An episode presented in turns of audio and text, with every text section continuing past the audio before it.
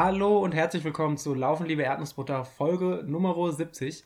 Wir haben diesmal wieder einen kleinen Race-Bericht für euch eingepackt. Äh, und da sind wir nicht nur die beiden Erdnussbutter-Renner der Herzen, sondern haben uns einen unserer Lieblings-Erdnussbutter-Läufer quasi direkt noch aus Wiesbaden ins Gepäck geladen. Die Liebe ist, äh, die Liebe, die Rede ist an der Stelle von dem lieben Max. Hallo Max. Hi. Und zusätzlich zu Max, der auch schon bei uns im Podcast zu Gast war, haben wir auch den wundervollen Niklas aus Siegen zugeschaltet. Das ist lieb. Hallo.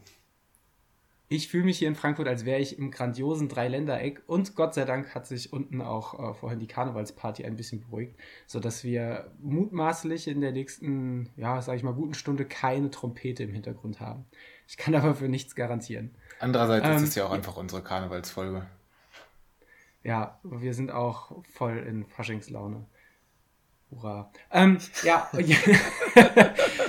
jedenfalls haben wir, und das, das hat euch genauso überrascht wie mich, äh, haben wir, oder bin, äh, bin ich äh, kurz nach der letzten Aufnahme oder kurz vor der letzten Aufnahme Richtung Heidelberg gedüst für einen fulminanten Wettkampf und den hatten wir alle so nicht auf dem Schirm, weil wir das irgendwie totgeschwiegen haben. Ähm, der Max im Gegensatz zu mir war da, glaube ich, noch ein bisschen besser vorbereitet. Äh, Niklas, auf der Skala von 1 bis 10, wie sehr warst du überrascht, dass wir an dieser Stelle schon wieder über 50 Kilometer Trail aufreden? Ich war tatsächlich sehr überrascht, weil ich mich doch, ähm, ich kann mich nicht immer an alles erinnern, aber es ist doch gar nicht so lange her, dass wir eine Jahresplanungsfolge gemacht haben und ich mir eigentlich versucht habe, relativ genau einzuprägen, ähm, was du dieses Jahr so vorhast. Und von 50 Kilometern äh, so früh nach Rottgau äh, war da nicht die Rede. Und deswegen habe ich dich dann auch irgendwann eine Woche vorher gefragt, ob du mir einfach mir und unserer großartigen Community Sachen verschweigst oder ähm, ja, was der Phase ist. Ähm, bin ganz froh, dass du es mir nicht absichtlich verschwiegen hast. Ein, ein Mann und ein Podcast voller Geheimnisse. Ich war, weiß auch noch nicht so recht, wie das passiert ist. Wir haben es auf der Hinfahrt nach Heidelberg mal ein bisschen versucht, so aufzudröseln. Ich habe dann noch ein Bild gefunden, tatsächlich ein Screenshot von meiner Notizdatei, wo ich meine ganze Wettkampfplanung 2020 drin hatte. Und da war auf jeden Fall der, äh, der Joker Trail Heidelberg, um den es hier geht, äh, noch mit drin. Äh, ich glaube, Max, wir hatten uns letztes Jahr im Sommer, August, September kann das sein, so irgendwie so rum entschlossen, das Ding rennen zu wollen, oder? Ja, also ich glaube, es war nach der Transvulkania-Anmeldung, wo wir uns dachten, das äh, wäre ganz äh, gutes Vorbereitungsrennen dafür, weil viel Höhenmeter und äh, ich glaube, wir hatten beide schon an der einen oder anderen Stelle mal davon gehört und äh, dachten uns, das wäre wär mal was Spannendes. Ja, und hat zeitlich kluge, einfach gut rein, reingepasst. Genau. Ja. Auf eine kluge Entscheidung folgt ja meist dann äh, noch eine. Äh, sprich, auf Transvulkania folgt Joker Trail. Und eigentlich ist es ja wirklich so vorbereitungsmäßig total spezifisch und total das geile Ding. Ich glaube ursprünglich, wir hatten dieses Jahr eine Streckenkürzung, ursprünglich läufst du da 52 Kilometer mit, lass mich nicht lügen, 2000 Höhenmetern, kann das sein? Ja, genau. Ja. Ich glaube, dieses Jahr waren es 49 Kilometer mit 1800 Höhenmetern. Ähm, also auch noch vollkommen im Rahmen, plus die Option auf dieser äh, Demon Trail oder, oder Demon Trail Runde noch unbegrenzt eine 15 Kilometer Trail Runde mit 800 Höhenmetern immer wieder hinten dran zu hängen. Ähm, was irgendwie auch ganz geil gewesen wäre, aber für uns beide dieses Jahr äh, aus unterschiedlichen Gründen nicht in Frage kam. Ähm, ja, irgendwie, und jetzt, jetzt hole ich mal aus, irgendwie kam es dann nach dem Rottgau 50 dazu, dass wir im Taunus laufen waren und äh, da habe ich ja die Ehre mittlerweile häufig mit den wunderbaren Yoga-Runners, äh, Shoutouts an der Stelle aus Wiesbaden, über die Trails gescheucht zu werden.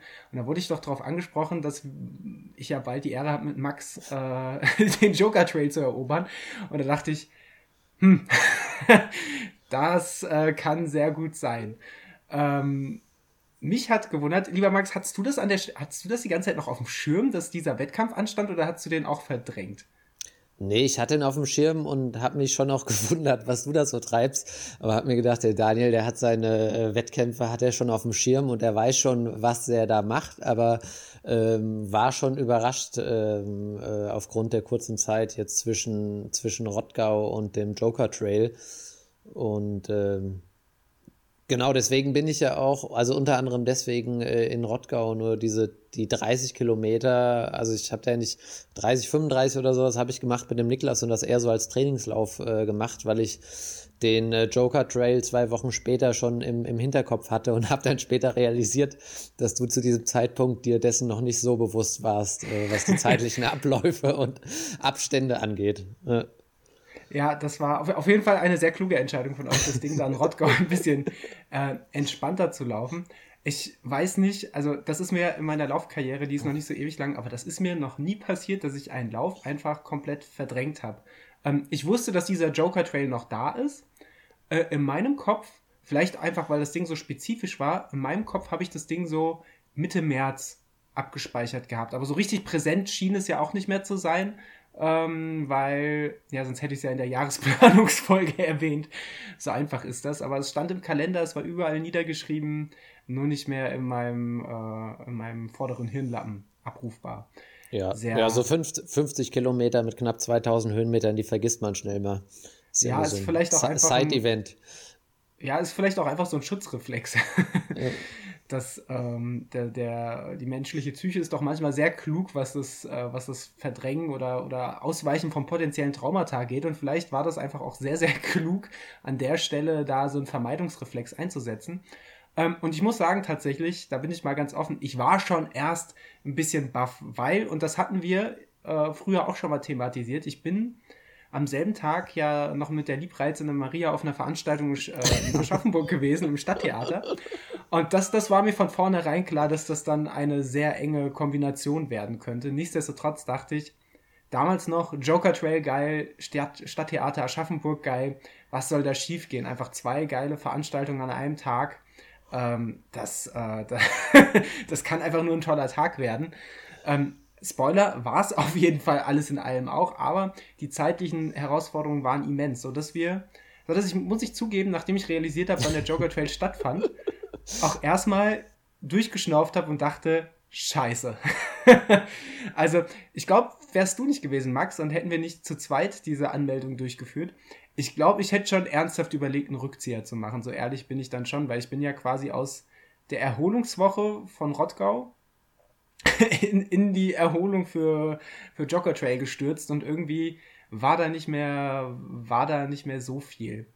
Ähm, ich habe dann die, die Chance am, am Schopf ergriffen habe dann einfach gesagt, ich versuche das Ganze, diese letzten zwei Wochen vom inklusive Joker Trail, einfach wie eine Art Trainingslager zu verstehen, weil ich dann ähm, auch Gott sei Dank äh, Urlaub hatte. Ähm, und das war für mich dann quasi so der, die Möglichkeit, dem Ganzen dann trotz der, der mangelhaften Planung meinerseits dem Ganzen noch so einen positiven Touch zu verleihen, dass ich halt sage, ich, ich bohre den Umfang an der Stelle ein bisschen hoch, sammle Höhenmeter und nehme das einfach als, als tolle, tolle Gelegenheit für ein Trainingslager mit. Ähm, Max, wie sah das bei dir aus? Wie war so deine, de, deine letzte Planung vor dem Joker Trail? Hast du, hast du das Ganze als Wettkampfcharakter gesehen oder war das für dich auch eher Trainingslauf mit dem gewissen Etwas? Äh, nicht ganz, also ich habe das schon als, äh, als Wettkampf, so als äh, die erste Mal Standortbestimmung äh, der Saison gesehen, also schon, schon da mal äh, Gas zu geben, wobei man ja immer sagen muss, dass so ein, so ein Trail gerade mit so Höhenmetern, äh, so ein Ultra jetzt was anderes ist als ein flacher Wettkampf. Ähm, wo man irgendwie eine andere Art und Weise hat, reinzukommen. Aber wir haben ja unheimlich viele, hast du ja vorhin auch schon gesagt, was ist ein oder andere Mal dabei, unheimlich viele Höhenmeter dieses Jahr schon, äh, schon gemacht und ähm, parallel aber auch immer Intervalle schon ein bisschen am Hang und sowas. Und für mich war es äh, wichtig, ähm, also zum einen so die, die Höhenmeter jetzt im, im, Wettkampf und zum anderen aber so Themen wie, ähm, wie Verpflegung und Krafteinteilung. Also jetzt gar nicht so wichtig, was kommt da genau für eine Zeit am Ende äh, raus und Platzierung ist ja eh so eine Sache, je nachdem, wer da mitläuft, aber schon so, ja, es hat halt Wettkampfcharakter und du kannst, kannst gucken, wie irgendwie die neue Laufweste, wie das passt. Äh, hab jetzt mal das erste Mal irgendwie mit Gels experimentiert und relativ konsequent pro Stunde irgendwie ein Gel reingepfiffen. Unter, unter diesen Aspekten habe ich das so ein bisschen gesehen. Ähm, neben natürlich dem, dem äh, irgendwie dem Spaß Effekt, mit dir da mal wieder einen äh, Wettkampf zu laufen und äh, äh, durch äh, die Wälder und äh, Berge, Hügel Heidelbergs oder über die, über die Hügel Heidelbergs zu laufen. Und ja, genau. Also das war aber schon, schon sehr bewusst jetzt einer der ich habe jetzt noch einen anderen, anderen Wettkampf dann äh, im, im April ist er, glaube ich, in den Vogesen und das sind so schon so die zwei äh, Hauptvorbereitungsläufe für, äh, für Transvulkania dann. Ja. Ja, in der, ich muss ja auch sagen, so in der letzten Woche vorher, als es dann äh, ernst wurde und als wir uns dann tatsächlich auch entschlossen haben, irgendwie das Ganze organisatorisch anzugehen und uns sogar eine Unterkunft gemietet haben und irgendwie auch mal abgesprochen haben, wann wir wie hinfahren. Das äh, ist ja alles erst in der letzten Woche vor dem Wettkampf geschehen. Darf man eigentlich auch keinem erzählen. Also würde würd ich niemals jemandem raten, wenn er irgendwie nach Wettkampftipps fragt, äh, ja, überleg halt drei Tage vorher, wo du schläfst ist vielleicht nicht so stark. Und, ähm, und buche, buche davor, muss man noch dazu sagen, buche davor eben nicht das angebotene Hostel für irgendwie 10, 20 Euro, was ja durchaus in diesem Ticket gab, in dem ursprünglichen. Da konnte man irgendwie für einen Zehner extra oder sowas noch ein, ein Zimmer oder zumindest ein Bett mitbuchen. Und wir beide waren aber irgendwie so drauf, ja klar, wir fahren am Wettkampftag hin und total unnötig, bis wir dann später realisiert haben, oh, das wird ein bisschen knapp und wir brauchen doch eine Übernachtung, ne? Ja, an sich denkt man sich halt, Heidelberg ist direkt ums Eck und das ist eine Stunde mit dem Auto fahren, aber wenn halt der Start um, ich glaube, 7.30 Uhr war, äh, wenn du um 7.30 Uhr morgens startest, sprich, du willst dann spätestens eine halbe Stunde vorher da sein, hast dann noch eine Stunde Fahrt mit Aufstehen und Frühstück und allem drum und dran, ist es dann doch irgendwie äh, verhältnismäßig stressig, fürchte ich. Äh, was, was mein Highlight im Vorfeld auf jeden Fall war, dass ich so ja, tatsächlich, glaube ich, auch exakt drei Tage vom Wettkampf gemerkt habe, dass ich die Startgebühr noch gar nicht überwiesen habe, sodass ich den Veranstalter äh, Michael, äh, er hat es Gott sei Dank locker genommen, nochmal kontaktiert habe, ob ich jetzt überhaupt noch auf der Startliste stehe äh, oder nicht, weil das wäre der, der Super-GAU gewesen, wenn ich den Wettkampf erst vergesse, ihn dann realisiere, mich darauf vorbereite und dann gar nicht starten darf, weil ich nicht mehr gemeldet bin. Es war auf jeden Fall ein Wechselbad der Gefühle. Ähm, aber man muss sagen, wir sind dafür doch verhältnismäßig gut durchorganisiert und gut gelaunt äh, in, in Heidelberg aufgeschlagen. Wir haben uns hier am Freitag noch äh, zu einer kleinen, zum kleinen Pasta stell dich ein zusammengefunden, nur um abends dann äh, gefühlt noch drei Abendessen einzunehmen. Das war auf jeden Fall ähm, sehr stark und haben äh, auf, auf deine Initiative hin in Heidelberg nochmal den, den Asiamann überfallen und waren ja auch äh, beide die Woche vorher auch noch am Kränkeln. Also wir hatten ja wirklich alles, alles dabei. Ich muss auch sagen, ich war für meine Verhältnisse da, dafür, dass ich dachte, das wird so der Höhepunkt meine, meiner, meines Home-Trainingslagers. War ich dann so einen Tag vorher doch voll im Wettkampfmodus und äh, doch richtig, richtig gut nervös und dachte, mein lieber Mann, das wird ganz schön aufregend und hatte aber auch richtig, richtig Bock und spätestens da habe ich es auch kein Stück weit bereut, äh, ähm, da die, die, die Anmeldung nicht zurückgezogen zu haben, sondern hinzufahren. Äh, und Spoiler, auch jetzt, ich sitze jetzt hier, äh, oder wir sitzen jetzt hier anderthalb Wochen später und ähm, auch jetzt kann ich nicht sagen, dass ich den, den Joker Trail bereut hätte. Also was man da an, an Landschaft gesehen hat äh, und er auch an, an netten Leuten getroffen hat, das war an jedem Punkt wieder ähm, phänomenal. Ähm, Max, ja. du hast ja eben schon, äh, schon an, an erwähnt quasi, äh, dass so ein Test-Ultra ganz gut ist, auch ähm, ja, Gels und Ausrüstung und so allerlei Sachen, die man beim Transvulkan ja vielleicht auch benutzen sollte, schon mal zu testen. Ich habe bei Daniel, glaube ich, auch in der Woche vorher mindestens genauso panisch wie sämtliche andere panischen Nachrichten ähm, auch gesehen, dass es auch eine Pflichtausrüstung gibt, äh, die irgendwie allerlei war. Ähm, womit seid ihr dann auf die Strecke gegangen und ähm, ja, was mich immer besonders interessiert, weil ich absolut keine Ahnung hätte bei einem Ultra, was ich essen sollte. Ich würde wahrscheinlich irgendwie drei Pizzen mitnehmen. Was, ähm, was habt ihr mitgenommen oder habt ihr euch irgendwie auch auf Veranstalter verlassen, was VPs angeht? Also erstmal, erstmal haben wir, das war glaube ich auch noch ein Highlight von dem Freitag, von dem Tag davor, dass wir uns die ganze Zeit ausgetauscht haben. Zu der Pflichtausrüstung äh, gehörte ein Erste-Hilfe-Kit und ähm, ähm, ich, ich hatte es gar nicht auf dem Schirm und Daniel hat mir irgendwann einen Screenshot geschickt. Und äh, dann fing es aber erstmal an mit äh, Google, was ist ein Erste-Hilfe-Kit, was gehört dazu? Und Daniel hat dann, hat dann irgendwas gefunden und hat mir das geschickt. Und äh, ich dachte dann auch, äh, kriegt man irgendwie bei DM und dann hat man einen Teil nicht gekriegt und dann irgendwie in die Apotheke und da irgendwie so am letzten Tag nochmal noch mal dann irgendwie, keine Ahnung, was war das denn, so eine Rettungsdecke, dann eine Mullbinde, ein bisschen Verbandszeug und sowas und dann ist dann irgendwie eine Plastiktüte äh, gestopft. Da waren wir beide noch so einen Tag davor mit äh, äh, beschäftigt. Im Endeffekt ist, die, ist diese Pflichtausrüstung äh, nicht äh, geprüft worden, war wahrscheinlich aus versicherungstechnischen Gründen etc. musste sie genannt werden, aber wir haben uns da noch mal ein bisschen, bisschen Stress mitgemacht.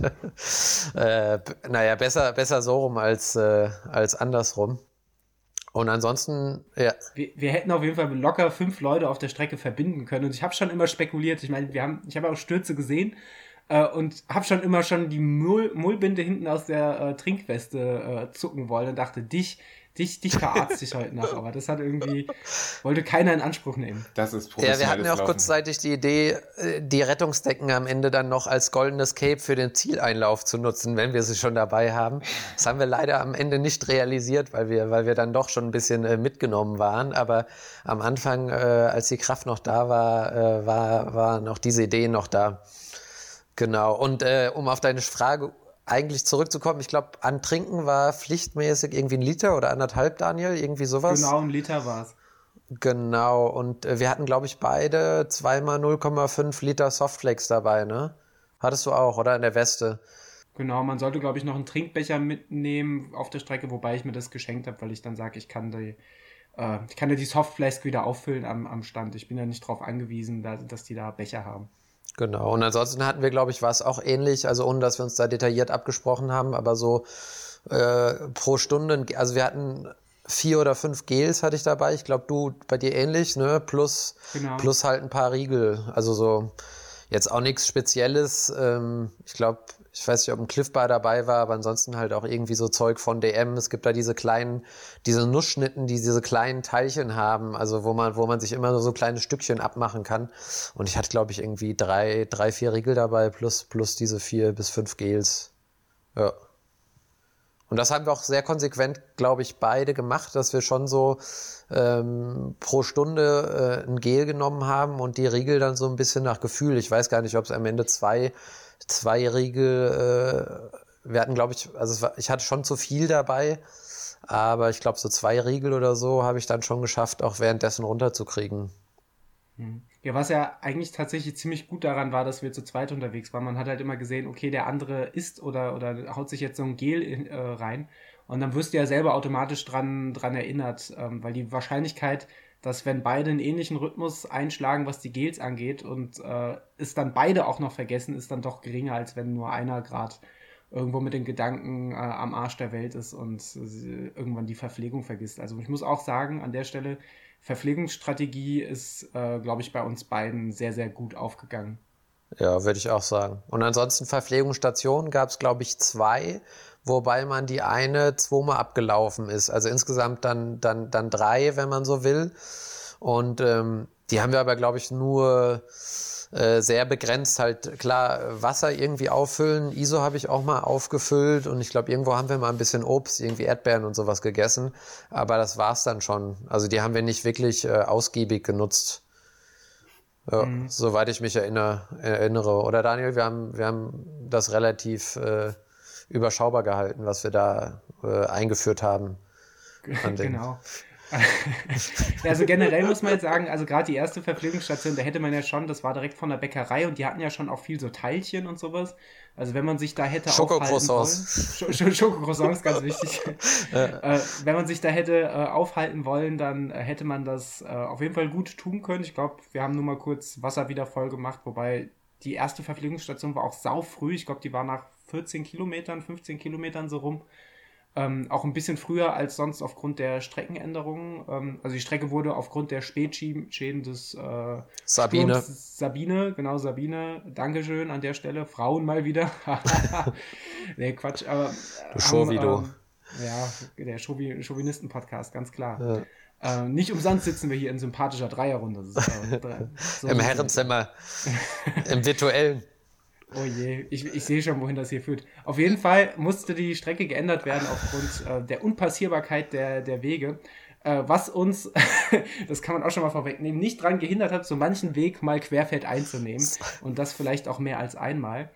Ähm, ja, aber ansonsten, ich glaube, verpflegungsstationsmäßig, ich glaube, ich habe mir beim letzten Mal an der Verpflegungsstation äh, die Softflask mit Cola voll gemacht, weil ich dann irgendwie Bock drauf hatte und ich glaube, ich habe mal eine, eine Erdbeere mitgehen lassen, die einfach, das, das war nicht gut, die war sauer und danach hatte ich einfach 15 Minuten lang Bauchschmerzen und es klang halt einfach die ganze Zeit so bedrohlich in meinem Bauch und hat so gegluckert, dass ich dachte, scheiße, scheiße, scheiße, jetzt muss ich gleich, naja, ihr wisst schon.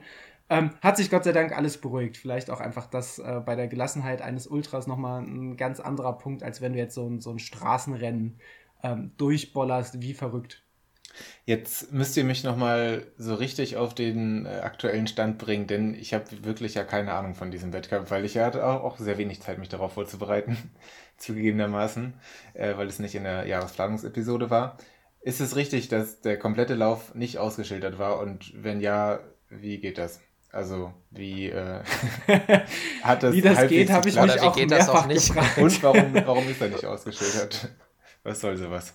Ähm, ich, warum der nicht ausgeschildert ist, kann ich dir nicht sagen. Ich glaube, das soll einfach mit der Reiz des Laufs sein. Ähm, du läufst, äh, also erstmal zu der Strecke allgemein, du läufst halt gerade zu Beginn schon auch recht viel auf, auf Single Trails, immer mal wieder gekreuzt mit, mit äh, Waldautobahnen oder so, so Forstwegen.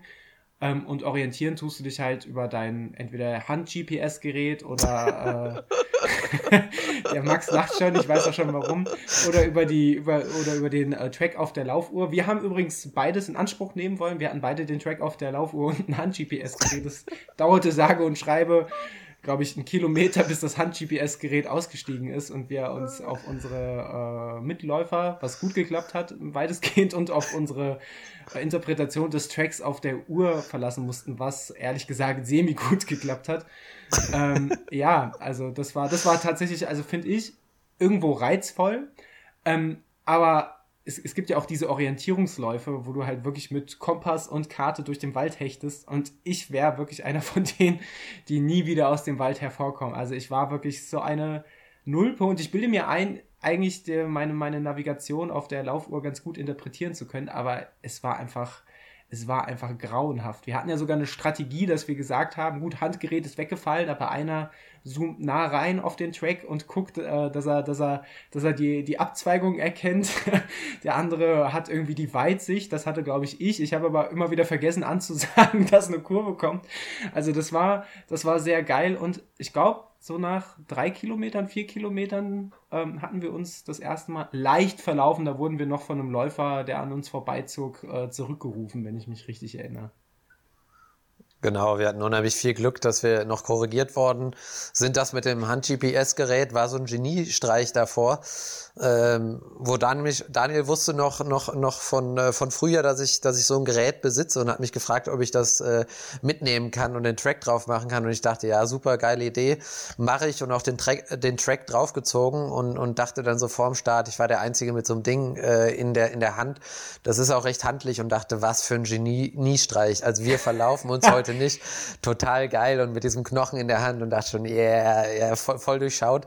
Und äh, wie Daniel schon sagte, ich bin bin den ersten Hügel da hoch und ich habe immer wieder da drauf geguckt und auf die Uhr und habe da schon gemerkt, dieses scheiß GPS-Gerät, was für nichts anderes gemacht ist, ähm, hat sich da schon die ganze Zeit aufgehängt. Also das war jetzt auch nicht, ist nicht so ein Gerät mit, äh, mit Karten drauf, aber schon so, dass der Track eben drauf ist und dass man sehr gut rein und rauszoomen kann. Aber das Ding hat sich einfach die ganze Zeit aufgehängt und den, äh, das GPS-Signal äh, verloren, so dass ich nach noch nicht mal ja, wie Daniel schon sagte, irgendwie ein, zwei Kilometer äh, Daniel um Hilfe beten musste, damit ich das Ding irgendwie in meiner Weste verstauen konnte und dann diese paar hundert Gramm halt den Rest äh, mitschleppen konnte. Und bei der Uhr war es, glaube ich, noch ganz lustig, weil du die so eingestellt hast. Ich hatte sie so eingestellt, dass sie mitdreht und du hattest diese statische Ansicht. Ähm, das, das war dann auch, auch an der einen oder anderen Stelle lustig. Also ich kann mich an eine Szene erinnern, wo wir auch noch mit anderen da standen und wirklich länger darüber diskutiert haben, wo es jetzt weitergeht. Ich war, glaube ich, fest davon überzeugt, dass es äh, so circa 45 bis 90 Grad in eine Richtung geht, in die es natürlich nicht ging. Und wir uns dann irgendwann geeinigt äh, haben, äh, äh, ja, auf, auf einen Weg, der dann auch, glaube ich, gestimmt hat. Genau, was, aber, was man aber auch sagen muss, was das Ganze ja dann auch ähm, so ein bisschen dieses, wenn man an, so ein bisschen mit Wettkampfanspannung reingeht, also spätestens dieses, was natürlich eigentlich ärgerlich ist, dieses Verlaufen, aber dann ja auch irgendwie die, diese Wegfindung zurück und auch mit den, mit den anderen äh, Läufern dann absprechen, ähm, hat das Ganze ja auch schon mehr zum, zum Abenteuer gemacht. Und wir hatten anfangs das Glück, ähm, also kurz zur Strecke, du quälst dich direkt nach dem Start eigentlich die, die Himmelsleiter, also auf, auf, auf so geröllartigen Stufen hoch, ich glaube um die 500 Höhenmeter auf zwei Kilometer ungefähr, schätze ich jetzt mal, vielleicht zweieinhalb Kilometer hoch und da haben wir dann gleich den, den lieben Marcel, äh, der auch diesen Podcast hört und ich glaube auch einen Blogbericht verfasst hat zum Jogger Trail, äh, wenn ich nicht lüge, die, den hauen wir dann mal mit in die Show Notes. Und der ähm, hat dann, als wir nicht mehr navigationsfähig waren, was rasch geschehen ist, hat er sein Handy ausgepackt und er war ein bisschen besser vorbereitet und hatte bei Komoot die Strecke reingeladen. Und ab dem Zeitpunkt lief es eigentlich ein bisschen, ein, ein bisschen besser. Ich glaube, bis zu dem Zeitpunkt, als wir wirklich das erste Mal aus Versehen geradeaus geblieben sind, obwohl wir rechts auf den Trail mussten und dann querfeldein den, den, äh, ja, den, den Wald runtergepirscht sind. Ähm, und da kamen wir eigentlich auch schon zum ersten entscheidenden Punkt, oder sind, bin ich auf eine Läufergruppe gestoßen, die an dem Tag immer wieder äh, auf uns stoßen sollte oder umgekehrt. Und zwar eine Gruppe von zwei jungen Burschen oder, oder sympathischen Burschen, ähm, die uns da überholt haben äh, und die immer mal wieder unsere, unsere Wegfährte kreuzen sollten, weil wir eigentlich relativ häufig relativ plump an ihnen vorbeigerauscht sind, wenn es bergab ging zumindest. Ähm, und dann irgendwann sie wieder überholen mussten, weil wir falsch abgebogen sind oder wir wieder den Weg zurücklaufen mussten und dann wieder hinter ihnen waren. Es war auf jeden Fall ein Wechselbad der Gefühle an der Stelle. Das klingt richtig, richtig abenteurig. ja, nach 35, 40, nach 35, 40 Kilometer hatte ich zwischen, zwischenzeitlich mal so das Gefühl, dass wir es ganz gut drauf haben bis wir dann, glaube ich, gegen Ende wieder gemerkt haben, dass wir es nicht nach wie vor nicht wirklich drauf hatten und auch, auch ziemlich gegen Ende äh, uns noch ein, ein ums andere Mal verlaufen haben. Der Unterschied war, am Anfang ist man halt sehr stark einfach mal voller Überzeugung irgendwo hingeprescht bis man dann gemerkt hat, dass das ganz schön viel Kraft kostet, wenn man halt äh, einfach mal weiterläuft ähm, mit, mit, mit Vollgas, anstelle mal kurz stehen zu bleiben und zu überlegen. Und gegen Ende waren dann das Verlaufen eher, ich bleib lieber stehen und laufe erst weiter, wenn ich mir 100% sicher bin, dass das der richtige Weg ist. Und am Anfang war es einfach so, das wird schon der richtige Weg sein, lass uns, äh, lass uns weiterlaufen. Und äh, es war so eine Situation, wo das halt so ein, so ein Downhill-Trail war und der hat immer äh, so Waldautobahnen ähm, gequert. Und wir waren uns halt sicher, okay, es geht immer den Trail weiter. Und dann waren wir aber, glaube ich, irgendwie 50 bis 100 Höhenmeter unterhalb des, des äh, richtigen Tracks. Und ähm, ja, ich glaube, das ging von mir aus. Die, die, die, äh, die, äh, ja, äh, super Entscheidung, querfeldein wieder auf den Track und nicht zurückzulaufen. Und das waren dann halt so, so 100, 100 Höhenmeter gefühlt, vielleicht waren es auch nur 50, aber durch tiefes Laub halt, nachdem man so einen Trail runtergeballert ist. Und dann war auch so eine Regel, äh, die wir uns so ein bisschen äh, gesagt haben oder gedacht haben, also gerade was das was das Runterrennen angeht, lieber, lieber falsch oben bleiben. Nach unten kannst du immer noch rennen, als halt falsch nach unten rennen und dann wieder nach oben kraxeln, weil das hat schon äh, dann auch viel Kraft gekostet an der Stelle.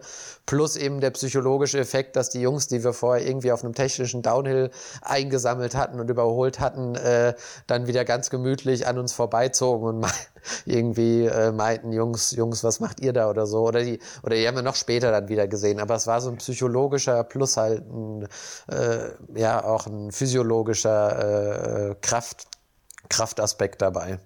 Also man muss auch sagen, gerade dieser Punkt, ne, wo wir dann diesen Downhill runtergelaufen sind, wo der, der so leicht technisch war, wir haben die, die beiden Jungs überholt ähm, du fragst noch, ob wir hier richtig sind. Ich war mir auch felsenfest davon überzeugt, dass es geradeaus runtergeht und der Downhill hat ja auch richtig gefetzt, der hat ja auch richtig Spaß gemacht, so ist ja nicht. Ja. Und auf einmal bleibst du stehen und sagst, wir, wir sind hier falsch und ich glaube, ich sage noch so, nee, das kann nicht sein. Und das war so ein Moment, wo ich dachte, boah, jetzt hättest du das erste Mal so ein bisschen kippen können, weil jetzt mussten wir ja wirklich durch, durchs tiefe Laub da wieder hoch. Und da habe ich dann auch das, das erste Mal so ein bisschen die Muskulatur gespürt, die sich eigentlich noch super fresh angefühlt hat. Also Rottgau war längst vergessen, äh, gefühlt zumindest. Ähm, und das war wirklich so ein Punkt, äh, wo, wo wir, glaube ich, beide echt gut waren, dann äh, so das Positive draus zu ziehen und zu sagen, okay, wir achten jetzt einfach besser drauf und dass dann keiner irgendwie motzig oder nölig wurde. Also wir haben schon festgestellt, okay, wir haben jetzt locker locker mal auf die beiden Jungs äh, vier, fünf Minuten verloren, weil mit Hochstapfen statt Laufen, das ist dann doch schon ein bisschen beschwerlicher. Und wir haben sie ja dann auch oben äh, gemütlich traben sehen, als wir uns da den Hang wieder hochgekämpft haben. Ähm, witzigerweise an der Stelle haben wir nachher gesehen, wären wir einfach ganz blöd geradeaus weitergelaufen, hätten wir auch äh, einfach die Strecke äh. um bestimmt ja, 500 Meter äh, verkürzt gehabt und wären auf denselben Weg draufgekommen. Also weiß nicht, ob es da Leute gab. Ich hätte es verstehen können vom, vom Streckenverlauf, wenn man da den Trail dann auch ganz bis zum Ende durchgelaufen wäre äh, und dann wahrscheinlich unabsichtlich verkürzt hätte.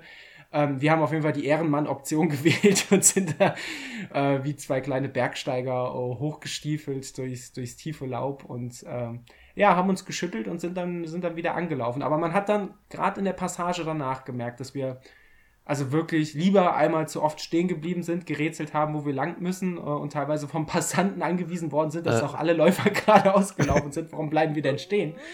Ähm, das war auf jeden Fall schon, schon sehr gut, aber diese Unsicherheit hat sich Gott sei Dank nicht so lange so negativ ähm, getragen. Wie ist das denn? Also ich habe gelesen, dass die, die GPS-Track-Aufzeichnung als Nachweis gilt. Heißt, ihr musstet die im Ziel nach äh, vorzeigen. Und ähm, habt ihr da im Vorfeld irgendwas gehört von den Organisatoren im Sinne von, ähm, ja, irgend, also wenn ihr weniger als 50 Kilometer habt, dann seid ihr raus und euer Ergebnis zählt nicht und alles, was ihr drüber lauft, das ähm, ist halt euer Pech? Oder ähm, gab es da irgendwelche Regeln? Ich glaube, da wurde. Ähm, Oder musstet ihr ihn überhaupt vorzeigen? Hm, nee, also vielleicht stichprobenartig, dass das geschehen ist, aber ich glaube, bei, bei so einem kleinen, relativ privaten äh, Lauf ist das, äh, passiert einfach sehr, sehr viel auf Vertrauensbasis. Ähm, das das ähm, denke ich schon. Und ich glaube, so von der Gesamt, von der Gesamtdistanz haben wir uns ja auch gar nicht so schlimm verlaufen. Ich glaube, ich habe einen Kilometer mehr, ähm, was vielleicht sogar ein bisschen GPS-Abweichung sein kann. Ähm, ich glaube, das Verlaufen, das hat eher dann in dem Sinne immer wehgetan, wenn man halt aus, aus dem, wie, wie gesagt, also beim Downhill, du bist richtig flüssig drin, läufst bergab, da musst du abrupt äh, bremsen und kämpfst dich halt den Weg wieder hoch. Ich glaube, das kostet mehr Kraft als dann die 100 Meter, die du letztlich vielleicht mehr gelaufen bist. Aber ähm, so wirklich kontrolliert wurde, wurde das nicht. Auch die Zeitmessung, was ich, was ich nicht gecheckt habe, oder auch zum, zum Ziel kommen wir später nochmal, ähm, was ich nicht gecheckt habe, ist auch einfach die Zeitmessung ist, du gehst in dieses Hostel rein, wo, wo äh, Startziel war und dir sagt jemand, grüß dich, guckt auf die Uhr und schreibt deine Zielzeit auf. das ist, ähm, ja, also es ist, es ist halt ganz klar nicht so dieser klassische Wettkampfcharakter, äh, geschweige denn von, von Zeitmesschips, sondern das ist alles äh, eher gute Zeit mit guten Lauten haben unter Wettkampfbedingungen. Das ist ja auch schön. Leben, Auf jeden Fall. Ähm, aber ich, ich, war, ich war mir auch so ein bisschen unsicher, wie das nachher, wie das nachher ähm, ablaufen würde. Gerade der, der Start, der war ja auch, äh, ich weiß nicht, Max, wie du das empfunden hast. Wir haben uns ja beide noch vorher warm gemacht, du dich noch ein bisschen ausführlicher als ich. Und dann war der Start einfach, dass wir auf dem Kornmarkt standen, alle vor dem Denkmal und der Veranstalter hat uns noch, äh, hat uns gebrieft und gesagt, auf, äh, uns noch gewarnt, auf gar keinen Fall über Rot zu gehen, weil da Zivilpolizisten stehen, die einen äh, dann rausziehen und Knöllchen geben. Was äh, dich, Max, glaube ich, zu der berechtigten Frage geführt hat, was die denn auf 10 Kilometer laufen können. Äh, ich ich glaube, keiner ist bei, bei Grün, sondern überwiegend jeder bei Rot über die Ampel gegangen. Und ich kann mich an kein Knöllchen erinnern. Also waren die Polizisten nicht so schnell scheinbar. Äh, nee, und dann sind wir einfach gestartet, haben runtergezählt und dann ging es äh, für manche mehr, manche weniger locker los. Ähm, genau, wen ich übrigens an der Stelle auch noch grüßen möchte, ich habe ja schon den Marcel gegrüßt. Ich möchte noch die lieben Kollegen und Kolleginnen des Running Podcasts grüßen, äh, mit denen ich zwar nicht geschnackt habe, obwohl ich es mir vorgenommen habe, einfach weil ich dann so in meiner Nervositäts-Wettkampf-Bubble dann doch irgendwie drin war und wieder den kleinen äh, Soziopathen Daniel vorgeschoben habe ähm, aber man, man hat sich zumindest, man hat sich zumindest mal freundlich zugenickt und man hat sich anerkennend gesehen und vielleicht irgendwann äh, bei, beim nächsten Wettkampf, bei der nächsten Gelegenheit, schaffe ich es dann auch einfach, äh, entweder vorm Start mehr als zwei Worte über die Lippe zu kriegen, Lippen zu kriegen oder im Ziel einfach ein bisschen gelassener zu sein, um dann mal einen ganzen Satz aufsagen zu können. Und auf der Strecke haben wir uns halt leider nicht gesehen. Wer ganze Sätze vom Running Podcast hören möchte, kann sich ja auch nochmal die Folge reinziehen, die auch im Vorfeld des Joker Trails aufgenommen worden ist. Die können wir auch nochmal in die Show Notes hauen. Mit der habe ich mich genau, ein bisschen vorbereitet. Genau, das war die, die, die Folge mit der, mit der lieben Saskia, die da zu Gast genau. war und die haben da so ein bisschen analysiert, was die da vorhaben und was da so passiert. Und ich glaube, der Thomas hat angekündigt, keine äh, Demon Trail Runde hinten dran zu hängen. Spoiler, so wie ich das gesehen habe, hat er sie hinten dran äh, gehangen, ganz spontan, Chapeau. Und das, Max, ich glaube, das wirst du ähnlich sehen. Das fand ich ja auch krass, wie viele Leute den Joker Trail schnell gelaufen sind und dann gesagt haben, ach ja, diese 15 Kilometer mit 800 Höhenmetern, die nehme ich dann mal so locker mit. und da muss ich sagen, also das hätte ich, hätten wir beide nicht so zeitliche Einschränkungen gehabt, ähm, dann äh, hätte ich das auch echt gern noch gemacht. Ja, definitiv. Also sehe ich genauso, weil äh, gerade in Hinsicht auf Transvulkania wäre das halt eine, eine super Einheit gewesen, dann mit so müden, müden Beinen dann nochmal, ich weiß nicht, wie viel sind das nochmal, 800 Meter auf 10 Kilometer oder sowas? Ja, ich glaube 800 Höhenmeter auf so roundabout 15 Kilometer. 15 Kilometer, okay. Also Aber das, das wäre, ja genau, also da, und das dann, keine Ahnung, ich habe es auch gesehen, irgendwie schon auch fixe Läufer, die sich dann dafür für zwei Stunden oder mehr gegeben haben, was jetzt auch nicht super langsam ist, aber eben einfach, glaube ich, da der Aspekt, also da mussten sich alle durchquälen und ähm, ich hatte mich mit irgendjemandem danach nochmal unterhalten, das ist halt einfach so eine Kopfsache. Also ich finde es krass, wenn man so spontan sich entscheidet, danach das nochmal dran zu hängen. Ähm, wenn wir es von vornherein gesagt hätten, ähm, dass wir das machen, wären wir jetzt, glaube ich, auch den gar nicht so anders gelaufen, weil man kriegt das wenn jetzt sagt, äh, wenn jetzt nicht sagt, man, man, man hat da irgendwie eine bestimmte Zeit nochmal für die zusätzlich 15 Kilometer im Kopf oder so, dann kriegt man das ja irgendwie gebacken. Also es ist ja nur noch eine, ist dann ja wirklich eine Kopfsache. Und wenn du Power hikest, dann Power hikest du halt, aber der Trainingseffekt wäre, wäre, denke ich, äh, super gewesen. Aber mhm. leider, leider ging es ja nicht aufgrund von zeitlichen Einschränkungen. Beidererseits. Muss man ja auch erwähnen, äh, dir ist ja auch äh, relativ spontan noch eingefallen, dass du ja, ja auch abends noch auf einem Deichkind-Konzert bist. Also wir waren auf jeden Fall top on point äh, organisiert. Ähm, was, was wir noch nicht erwähnt haben, wo wir uns ja tatsächlich vorher entschlossen haben, wir haben mal geschaut, ähm, was so realistisch wäre, was so am Ende so zeitmäßig rausspringen könnte. Und wir haben so als Maßstab, glaube ich, beide gesagt gehabt, so gucken wir mal, was im Schnitt so die Top 10 läuft, weil ich glaube, bei, bei unserer Leistungsklasse ist so in die Top 10 kommen bei, bei so Läufen immer ein ganz guter Indikator oder zumindest in die oberen 10% kommen. Ähm, und haben dann gesehen, okay, das sind dann so, äh, ich glaube, sechs Stunden, glatte 7er Pace ungefähr bei der ursprünglichen Strecke.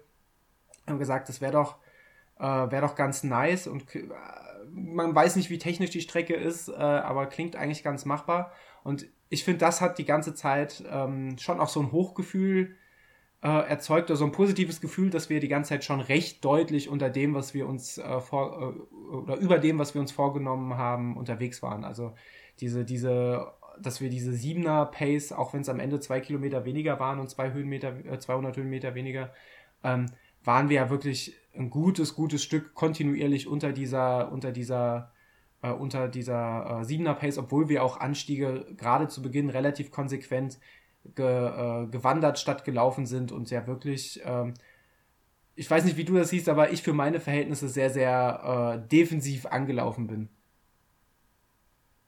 Ja, also ich glaube, da, da äh, ähm da ticken wir einfach äh, ein bisschen anders. Ich war am, am Ende, ähm, war ich so verwundert, wo du das auch sagtest, oder auch bei, bei Strava, dass äh, mit, dem, mit dem langsamen äh, Anla Anlaufen. Äh, bei mir hat sich das irgendwann geändert. Ich habe da positive Erfahrungen letztes Jahr beim, beim Pfalz Trail gemacht. Und jetzt wieder, ähm, das halt wirklich gerade bei A, bei technischeren Sachen, umso länger es wird, das halt wirklich äh, gut ist, halt einfach, oder, oder für mich me mega wichtig ist, weil das ist ja eine individuelle Sache, ähm, einfach reinzukommen und dass ich da wenig Bedenken habe, dass ich, äh, dass ich hinten raus sage, wärst du das Ding mal schneller angelaufen. Also wenn man sich jetzt die Zeiten auch objektiv anguckt, ähm, dann sind wir ja nicht wirklich langsam gelaufen äh, am Anfang, sondern es geht dann, geht dann für mich eher darum, eben das, was sich am Anfang leicht anfühlt und vielleicht so ein bisschen langsam, ähm, jetzt was die objektiven Zahlen angeht, eben auch auf die 50 Kilometer irgendwie durchzuziehen und da konstant mhm. halt zu bleiben.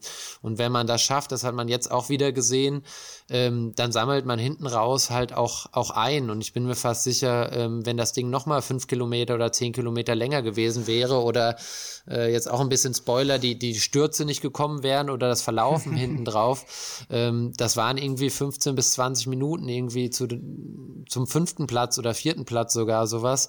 Das wäre locker drin gewesen. Also von der Tendenz, ich müsste mir nochmal angucken, was, was die gelaufen sind. Ich glaube, ich hatte bei dem einen oder anderen mal geguckt und umso länger eben der Lauf war, um, äh, um, umso eher war es so, dass wir entweder genauso schnell waren wie die, die vor uns gelaufen sind oder sogar schneller, schneller waren. Und das ist immer das so, was ich mir auch vornehme, ähm, irgendwie so ein, so ein Rennen, gerade so, so ein langes Teil eben anzugehen.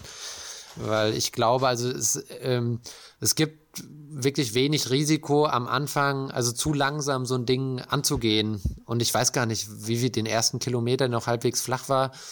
Was sind wir da gelaufen? Keine Ahnung. Ich weiß gar nicht. 5,49er Pace, sagt mein, sagt euer Strava. Genau, und da war aber schon ein bisschen, bisschen Steigung auch schon da mit dabei. Da waren vor allem auch schon Treppen dabei, die noch nicht zur Himmelsleiter gehörten. Das war fies, das habe ich nicht erwartet, auch wenn es natürlich komplett irrelevant ist, weil ob du 20 Treppenstufen mehr oder weniger hast, macht den Bock auch nicht fett. Aber da dachte ich schon, huch, äh, wo, wo kamen die denn her? Wir haben quasi ja. eine Runde da um den, um, ums Hostel gedreht gehabt und da durch die Altstadt, bevor es dann quasi richtig ernst wurde. Ähm, ja, grundsätzlich muss ich dir zustimmen, aber so rein dieser subjektive Eindruck, ne? Also wir haben vom Rennen, von der Renneinteilung, finde ich, alles richtig gemacht. Äh, ja. Und ich bin auch froh, dass es so gelaufen ist. Aber so rein subjektiv ähm, fand, hätte ich es, glaube ich, schwierig gefunden, wenn ich allein unterwegs gewesen wäre, mich da nicht mitziehen zu lassen, weil ja viele Leute auch die Anstiege, die gar nicht so, jetzt erstmal gar nicht so kraftraubend waren, die sind wir ja auch schon konsequent gegangen, weil einfach dieser Tempounterschied nicht so brachial war.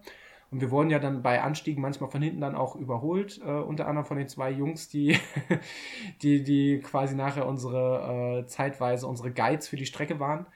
Ähm, genau, und das war dann, äh, da hätte man sich schon verleiten lassen können, da, da, mal, da, da mal mitzuziehen. Auch der, der Marcel, der das, äh, der ist das ja auch nicht langsam zu Ende gelaufen, ähm, der auch von Beginn an eigentlich mehr, mehr, deutlich mehr Anstiege gelaufen ist, als wir, äh, äh, als wir dann letztlich. Ähm, da war, fand ich schon gut, dass wir uns auf diesen Sogeffekt nicht, äh, nicht eingelassen haben. Weil ich persönlich also, neige halt total dazu, dann äh, so viel zu schnell, viel zu sehr aufzudrehen und ärgere mich dann jedes Mal aufs Neue. Da auch Stichwort Fallstray. ja, ich habe, glaube ich, also so im Endeffekt glaube ich, dass nur der, der erste dieser Emanuel äh, Schieß mich tot Granate Salomon-Läufer das ist, glaube ich, der Einzige, der, der wirklich die Dinger wahrscheinlich gelaufen ist und am Ende das auch so durchgezogen hat und vorne gelandet ist. Weil dann fing es ja schon an, die anderen haben wir alle gesehen. Ich glaube, der, der Zweiter geworden ist, war der Typ, der zwischenzeitlich noch, der nach der Bäckerei noch mit uns unterwegs war, der einfach mega schnell gehiked ist, wo ich sehr starke Zweifel dran hatte, dass der das durchzieht mit diesem schnellen Hiken und ähm, dann kam, glaube ich, teilweise eben auch schon, schon äh, der Marcel und äh, der Kollege, der mit ihm länger unterwegs war, der auch schon von Anfang an auch auf der Himmelsleiter die Stöcke rausgeholt äh, hat und sogar mit den Stöcken unterwegs war und gehiked ist. Ähm, ich weiß gar nicht mehr, wie er heißt. Ähm, dementsprechend, ähm, selbst in Top Ten sind, wie du es auch schon sagtest, auch, auch Leute vor uns sehr, sehr konsequent gehiked. Ähm, ich hatte eher so subjektiv, dachte ich so, wo wir die Himmelsleiter ähm, hoch sind, dass viel mehr Leute noch vor uns sind. Also ich habe ziemlich spät dann irgendwann im Rennen realisiert, dass wir eigentlich schon in den Top Ten sein müssten oder relativ weit vorne sein müssten weil man das dann unterschätzt. Dann sammelt man mal hier jemanden ein und da jemanden ein. Aber am Anfang hatte ich so subjektiv das Gefühl, dass unheimlich viele Leute da eben losgeprescht sind. Und das wahrscheinlich auch das, was du so meintest, dass man dann so die, das verleiten könnte, dass man eben auch sagt, ähm, man möchte da in diesem, in diesem Rudel mit drin bleiben. Um, um da nicht zu viel Distanz zwischenkommen zu lassen. So einfach psychologisch. Also wenn es, mhm. auch wenn es im Endeffekt ja gar nicht so war weil es halt. Ja, und ja auch ja. wegfindungstechnisch, muss man ja sagen, das ist ja wirklich auch ein Argument, was ich bei so Läufen gelten lasse, dass man ähm, aus, aus Gründen der Wegfindung, wir hatten noch morgens, äh, ich will den gar nicht vorführen oder, oder da großartig drauf rumhaken, aber wir hatten morgens noch den erheiternden Moment, dass da ein Kollege ins Hostel kam und Äh, sage, oh, kann ich mich wem anschließen? Mein, mein Handy-Akku ist leer und ja, äh, GPS-Track kann, mein, kann meine Uhr auch nicht und ich habe eigentlich gar keine Ahnung, wo die Strecke lang geht. Ähm, ich habe den jungen Mann leider tatsächlich auch nicht mehr gesehen. Ich hoffe einfach, dass er, dass er entweder früh ein Einsehen hatte, dass, dass das nichts wird oder dass er sich wirklich an jemanden dranhängen konnte und das Ding ordentlich zu Ende laufen konnte. Aber das war, sagen wir mal, mutig. ja, fand ich auch. Also ich hatte nur mitbekommen, dass er irgendwie Leute gefragt hat, äh, also herausfinden wollte, wer so ungefähr die Geschwindigkeit läuft, die er läuft und hat dann, hat dann irgendwie jemanden neben mir gefragt, was er denn laufen würde auf dem Marathon flach, damit er es vergleichen würde. Und dann hat er halt nur so eine patzige Antwort bekommen, ich laufe keinen flachen Marathon, ich bin Trailläufer. und war dann, glaube ich, so eingeschüchtert, dass er auch niemanden mehr gefragt hat. Und wir sind dann ja nochmal an ihm vorbei auch und, und, und, und äh, hatten ihn gesehen und hatte so einen Rucksack an, der auch, ähm, ich sag mal, relativ viel Spiel hatte also ein, eigentlich so ein normaler Rucksack, glaube ich, der halt nicht äh, fixiert war oder so, was ich mir eben auch über die 50 Kilometer mit hoch und runter relativ äh, anstrengend äh, vorstelle. Aber äh, wie du schon sagtest, ich, ich hoffe, dass er, dass er da irgendwie gut durchgekommen ist und, und manchmal unterschätzt man das ja auch, aber es war schon sehr, sehr, sehr mutig bei so einem Rennen da so, so. Wir dachten, wir wären ja schon unbedarft, aber ich glaube, er war da noch mal, äh, noch näher am Endgegner dran als wir. Auf jeden Fall. Also Highlight auch an der Stelle, als er dann auch eröffnete, dass er irgendwie oben zwei Kilometer schon am Kaiserstuhl geparkt Ach, hat und erst, erst mal zwei Kilometer zum Startpunkt gelaufen ist, schon mit seinem Rucksack drauf und dass er halt nachher nach dem Lauf auch wieder hoch muss. Also das war einfach, aber das, das ist, glaube ich, so diese, diese Grundnaivität, die ich mir manchmal für meine Läufe ein bisschen mehr wünschen würde. Vielleicht nicht in dem Maße, aber äh, naja, also generell, wir haben jetzt, wir, wir springen auf der Strecke quasi immer so hin und her, aber das war ja tatsächlich an diesem Samstag auch so. Generell muss ich nochmal hervorheben, die, die Himmelsleiter ganz zu Beginn, das war direkt schon so, ab, ab dem Zeitpunkt wusstest du ungefähr, was dich erwarten könnte, weil die fand ich schon, schon sehr, sehr hart und man muss eigentlich auch einfach es vorher schon schaffen, sich relativ angenehm im Feld zu sortieren, also sprich in, zwischen Leuten, die ungefähr dein Tempo laufen, weil das nervt dann einfach, wenn da Leute vor dir sind, die die, die, äh, wie, ich hatte jemanden vor mir, der hatte einen sehr ungleichmäßigen Schritt. Das heißt, er ist manchmal abgestoppt, dann bist du fast in ihn reingelaufen, dann hat er auf einmal mordsmäßig ist da hochgepetzt und ich dachte, puh, jetzt hat er sich was vorgenommen und ich bin dann irgendwann dann auch an ihm vorbei. Ich glaube, Max, du hast ihn gleich zu Beginn relativ wütend stehen lassen. Ähm, und da, da muss ich sagen, also da ging der Puls auch schon re relativ hoch, so hoch, dass dann auch ähm, gegen Ende der Himmelsleiter einfach mein Pulsgurt ausgestiegen ist und ich am Rest des Tages statt einem Puls von dem, zu dem Zeitpunkt irgendwie 160 dann den Rest des Tages einen Puls von 82 hatte. Konnte ich gut mit leben. ja, das, das, das geht mir ähnlich.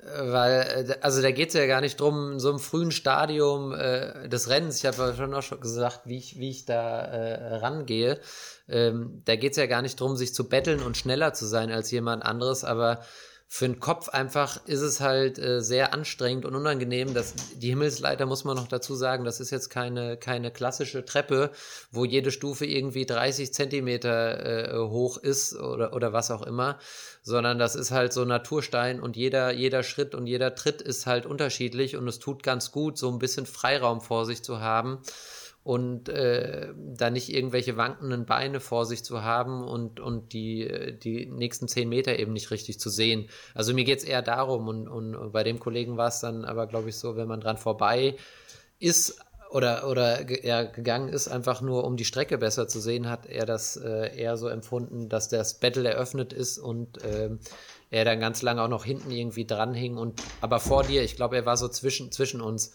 Genau. Und ähm, ja, naja, war, war sehr, sehr spannend.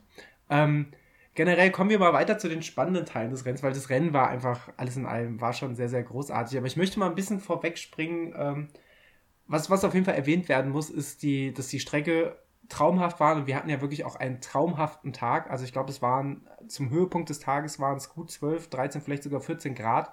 Den ganzen Tag eigentlich äh, mild und viel Sonnenschein und dieser erste Moment, wenn du wenn du oben äh, in, den, in den Wäldern über Heidelberg ankommst und du guckst runter und du bist halt einfach über dieser Nebelfront. Das waren eigentlich so für mich die ersten vollkommen Endorphin getränkten Momente des Tages. Also da muss ich sagen, da, da wusste ich einfach, dass, dass dieser Tag, der hat sich an dem Zeitpunkt schon, schon mega gelohnt.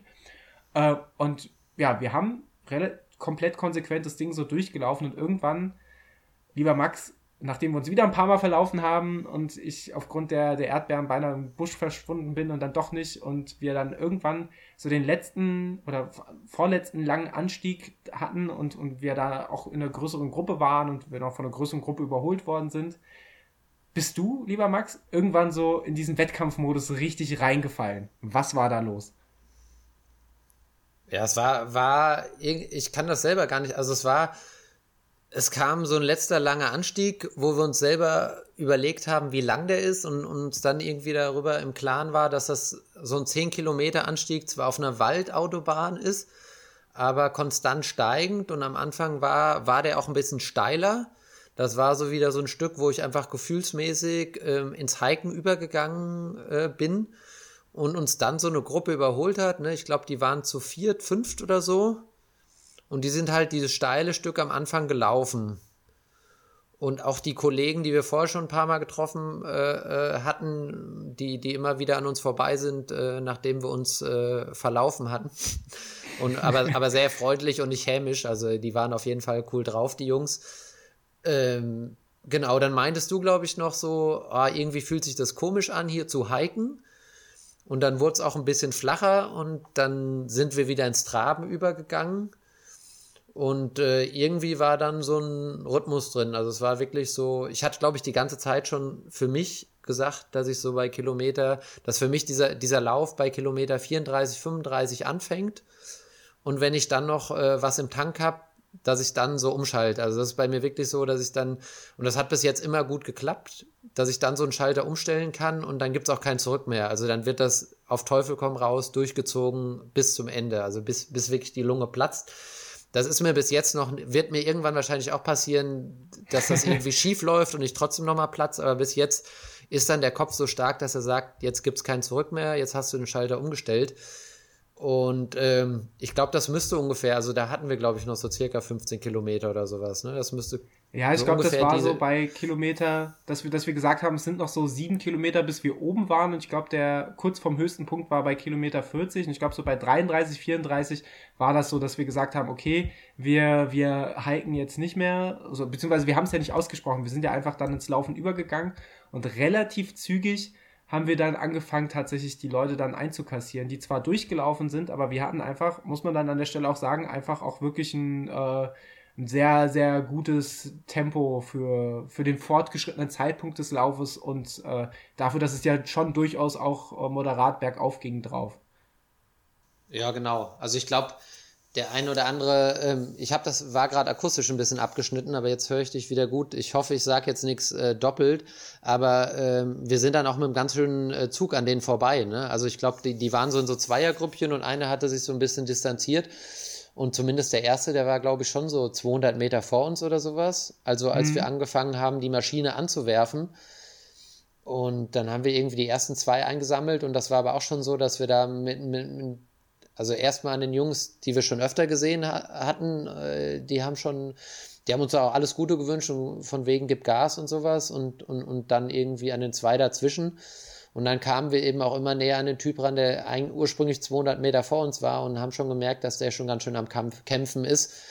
Und das gibt einen so einer Situation, äh, ähm, klar, man läuft, läuft schon für sich selber. Also ich muss auch sagen, wenn ich in so einer Situation merke, okay, da, da ist Kraft noch da und derjenige, der irgendwie so 100 Meter vor einem läuft, ist am Kämpfen, dann gibt einem das schon nochmal einen Schub.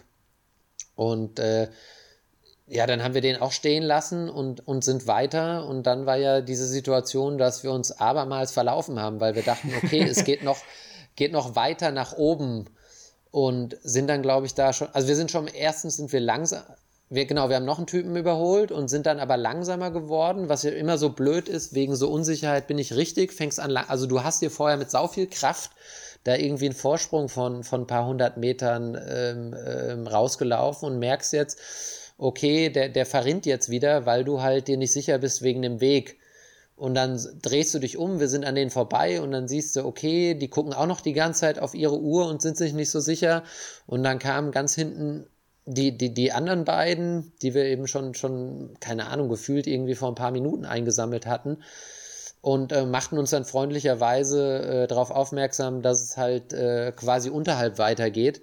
Und da habe ich wirklich auch nur ganz kurz überlegt und habe gesagt, ein Scheiß laufe ich jetzt da zurück, sondern ich gucke jetzt, wo der direkte Weg ist und renne hier einfach durchs Unterholz. Ich habe jetzt keinen Bock, dass die wieder alle hinten dran sind und äh, diese ganze Kraft für den Arsch war. Also das war bei mir wirklich so und dann, dann ich glaube, du bist dann bist auch querfeld ein. Also ich habe dann auch nicht mehr zurückgeguckt, sondern ich bin dann wirklich nur querfeld ein und auf diesen auf diesen Weg wieder auf diesen Forstweg und habe mir gesagt, äh, du schmeißt die Maschine jetzt weiter an und du kommst einfach außer Sichtweite. Weil bei so einem Wettkampf ist es bei mir schon so, dass ich weiß, psychologisch gesehen ist so, bei so einem Trail-Wettkampf oder so, ist außer Sichtweite äh, kommen irgendwie psychologisch was ganz Wichtiges. Äh, solange du jemanden siehst, bleibst du halt dran. Also das kenne ich bei mir selber auch. Aber wenn man dann erstmal so eine Distanz hat, dass die anderen einen nicht mehr sehen, dann haben die auch irgendwann keinen Bock mehr und keine Kraft mehr. Das geht dann irgendwie vom Kopf nicht mehr.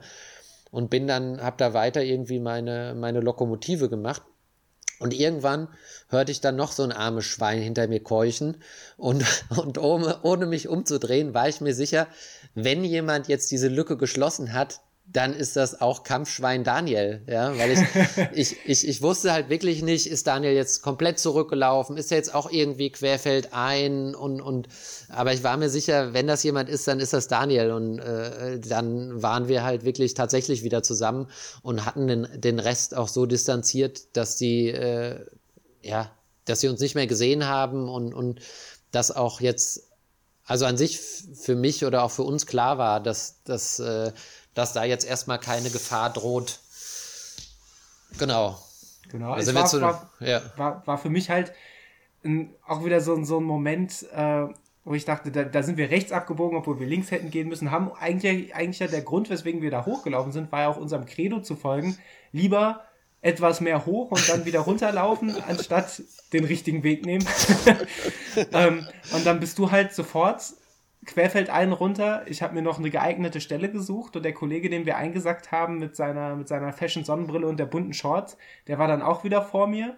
Dann habe ich da hinten den Max gesehen und dachte schon, ey, der ist jetzt weg, der gibt jetzt Stoff. Und dann habe ich so eine Bruchteil einer Sekunde überlegt, was machst du? Läufst du jetzt moderat weiter, so wie vorher? Oder versuchst du irgendwie nochmal ranzukommen? Hab dann gedacht, so, nee, das wäre jetzt scheiße, ihn da ziehen zu lassen, sondern versuchst du nochmal. äh, und dann bin ich an dem, an dem Fashion, äh, Fashion-Kollegen vorbei und meinte nochmal, guck, siehst du den davor? Den holen wir uns jetzt. Dachte so, hast du unterwegs nochmal entweder einen Gesprächspartner oder ihn vollkommen demoral demoralisiert. Er hat mir aber dann eröffnet, dass er tatsächlich danach noch die, die Demon Trail-Runde irgendwie mitnehmen will. Also tatsächlich sogar eine legitime Ausrede, äh, das Tempo nicht mitzugehen. Ich konnte ihn auch wirklich einfach nicht mehr motivieren, dann da mitzuziehen. Und er hat auch wirklich schon vorher viel, viel auf der, auf der Straße gelassen und deswegen ähm, hat, er, hat er mir dann viel Erfolg gewünscht und ich dachte, jetzt laufe ich. Ähm, das Ding ist, dieser Abschnitt, dann bis wir dann wieder beisammen waren, das waren ja bestimmt auch nochmal zwei oder vielleicht drei Kilometer und ähm, das war schon, war schon auch wirklich Arbeit, da nochmal da noch ranzukommen. Aber ich wollte es auch partout nicht einsehen, da dich jetzt wegziehen zu lassen, sondern dachte, so, solange es möglich ist und ich jetzt hier nicht äh, bergauf verende, und es war ja absehbar, dass irgendwann so dieser Peak Point erreicht war äh, mit dem nächsten Verpflegungspunkt, ähm, dann laufe ich da wieder ran. Und das war natürlich auch schon so erstmal so, so ein Moment des Glücks zu wissen, okay, ich bin jetzt wieder rangelaufen äh, und jetzt geht's, jetzt geht's weiter. Und dann sind wir auch das letzte Mal auf den, auf den VP, den wir schon mal passiert hatten, äh, äh, gelaufen. Ich habe mir, hab mir Cola eingesackt und ab dann und das wurde mir wahrscheinlich auch zum Verhängnis. Ab dann dachte ich halt so, ich glaube, ich habe es auch gesagt, so ein Zehner geht immer. Mhm. Uh, und ab dann habe ich, glaube ich, war ich, glaube ich, so ein bisschen zu leichtfüßig und ein bisschen zu gut gelaunt unterwegs, äh, als dass es der Situation angemessen wäre. Weil wir sind schon auch, ähm, wir haben nicht getrödelt. Du hast auch Wert drauf gelegt, dass wir dann schnell an dem VP wieder wegkommen, weil er in so einer Spitzkehre war und es war dann schon so die Argumentation von, wir, wir lassen gar nicht zu, dass die Leute, die hinter uns sehen, hinter uns kommen, uns noch sehen, sondern wir, wir, wir laufen weg, einfach weg. Ab in die Büsche. Wir, ja, so ungefähr. Verschanzen wir uns im Unterholz. Oder vielleicht auch einfach, vielleicht war die Motivation auch einfach, dass keiner mehr sieht, wie wir uns verlaufen. Keine Ahnung. Äh, Auf jeden Fall. Nee, ich wollte da wirklich, ja genau, weil ich kenne das ja selber. Also wenn du, wenn du so spät im Rennen da noch jemanden siehst beim, beim VP oder auch zwei Leute und du weißt so, okay, es geht es geht, ging ja auch so um die Grenze. Das ist dann ja schon hinten raus schon so was Psychologisches, wenn du weißt, es geht irgendwie so in den Top Ten drin zu bleiben und so oder, oder reinzukommen oder sowas. Also mir gibt das, wenn, wenn ich in der umgekehrten Position wäre, würde mir das einfach nochmal einen Schub geben und äh, ich nutze den natürlich selber, aber ich gebe den nicht so gern anderen. und äh, das war dann schon so, weil das äh, da halt wieder so, ein so ein offenes Gelände war und dadurch, dass da diese Kehrtwende war, ähm, ja, war das, glaube ich, keine Ahnung. Wahrscheinlich so, wenn man äh, ähm, weniger als 500 Meter irgendwie Abstand hatte oder so. Also wir haben schon ordentlich was rausgelaufen. Ähm, dann hätte man denjenigen wieder gesehen oder diejenigen. Und dann schenkt man sich halt mal ein VP, um wieder dran zu sein. Und äh, das, ja, das wollte ich da, glaube ich, nicht so. Ja. Ich glaube, wir zumal haben ganz kurz. Wir war, ja. Zumal wir ja auch wirklich gut verpflegt waren. Und ich muss sagen, da hat sich tatsächlich auch das Training der letzten Monate bei mir äh, so, so rein äh, subjektiv wirklich mal, mal bemerkbar gemacht, dass es halt einfach, dass es halt auch einfach möglich war, äh, diesen, diesen langgezogenen Anstieg auch einfach in einem kontinuierlichen Tempo zu laufen, ohne dass da irgendwie muskulär was zwickt oder dass man wirklich, äh, dass, die, dass die Lunge aufgibt oder kollabiert, sondern es war halt einfach, es war halt einfach möglich, das so zu laufen, wie wir es gelaufen sind. Und wir sind das halt auch wirklich nicht schlecht gelaufen. Genau. Na, nach dem VP sind wir dann noch die letzten Höhenmeter hoch, was, was, was ich so ein bisschen demoralisierend fand, weil uns wurde gesagt, ab jetzt geht es nur noch bergab und man ja, weiß ja. ja, wenn an der Strecke jemand sagt, ab jetzt geht es erstmal nur noch bergab, dann geht es erstmal bergauf. Und so war es dann auch. Es war nicht mehr viel, was es dann hochging, aber es, das war dann irgendwie schon noch ein bisschen zäh. Äh, und dann waren wir oben am Weißen Stein. Und das war der Moment, wo, wo sich dann äh, die Spreu vom Weizen getrennt hat, beziehungsweise wo ich mich vom Max getrennt habe. Ähm, aber ich war leider. Äh, Teilweise. ich, ich war leider äh, ein bisschen äh, da rückschüssig.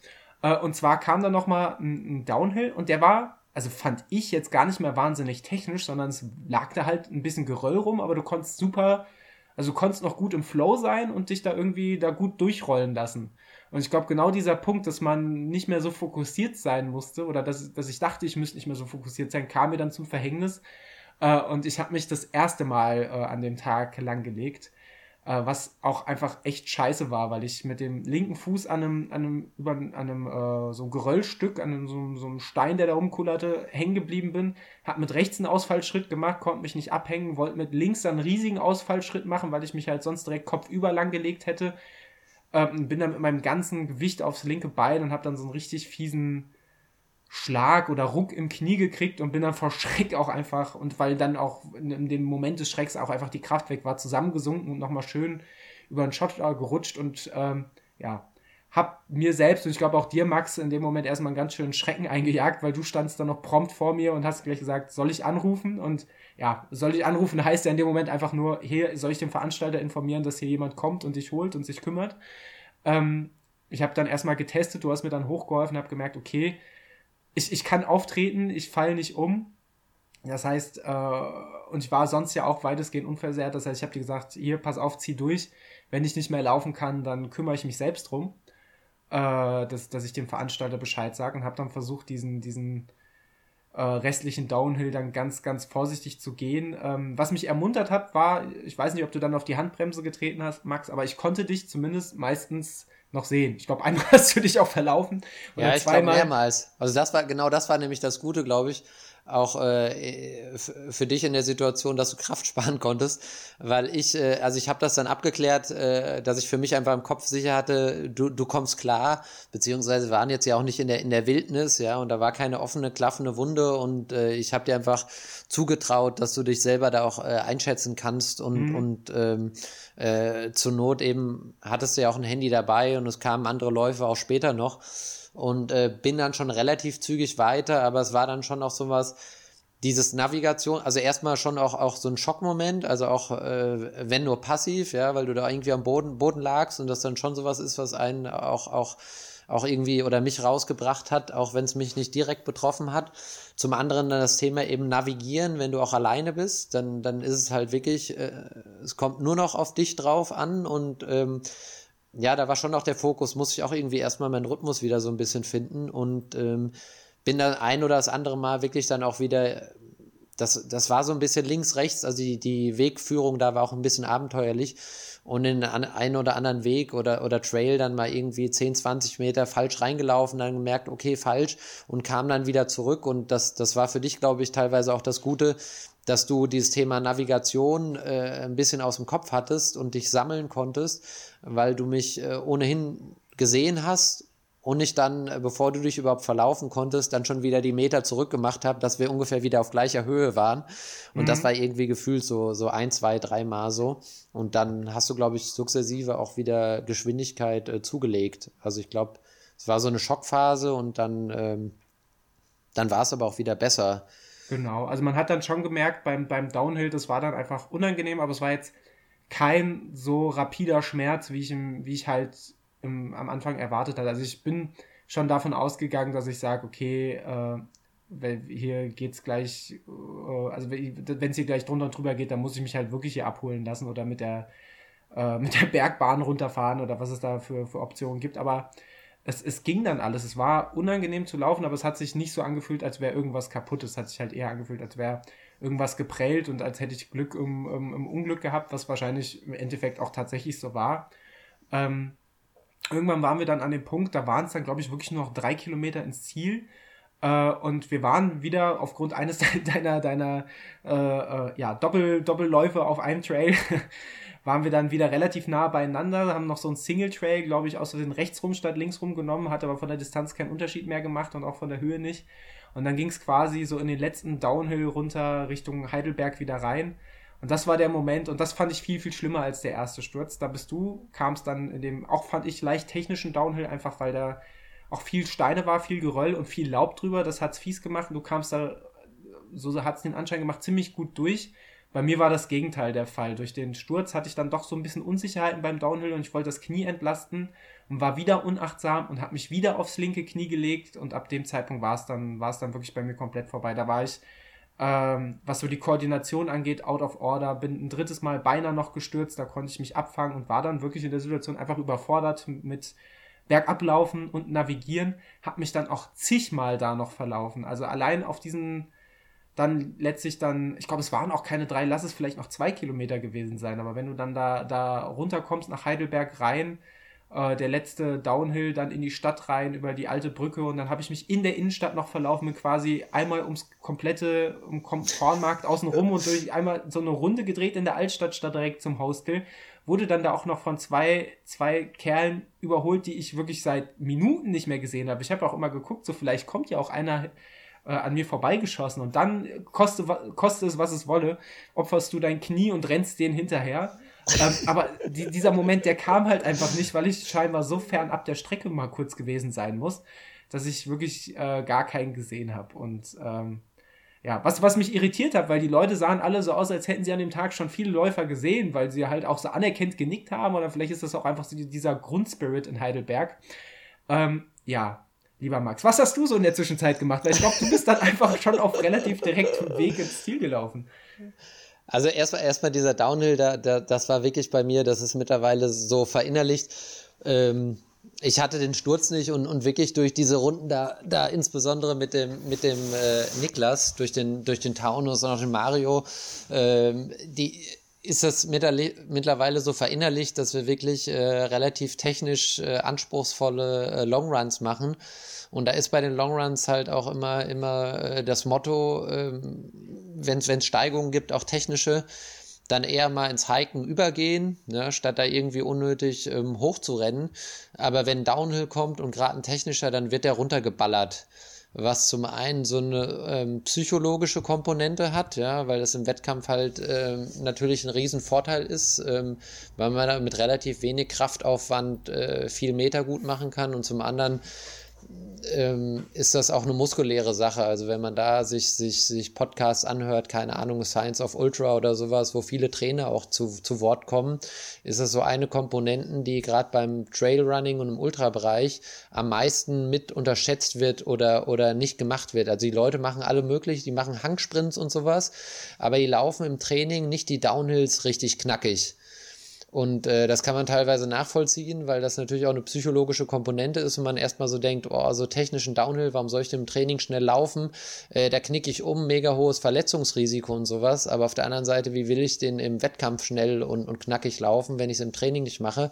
Und zum anderen kommt diese muskuläre Komponente halt wirklich dazu, dass du deine Beine zermatscht und das der Zustand auch ist, den du irgendwie im, im, im Ultra nach ein paar Kilometern hast. Und ähm, ich hatte das Gefühl, dass mir das jetzt unabhängig von den Stürzen, das ist auch eine Komponente und du warst ja auch öfter mit uns unterwegs.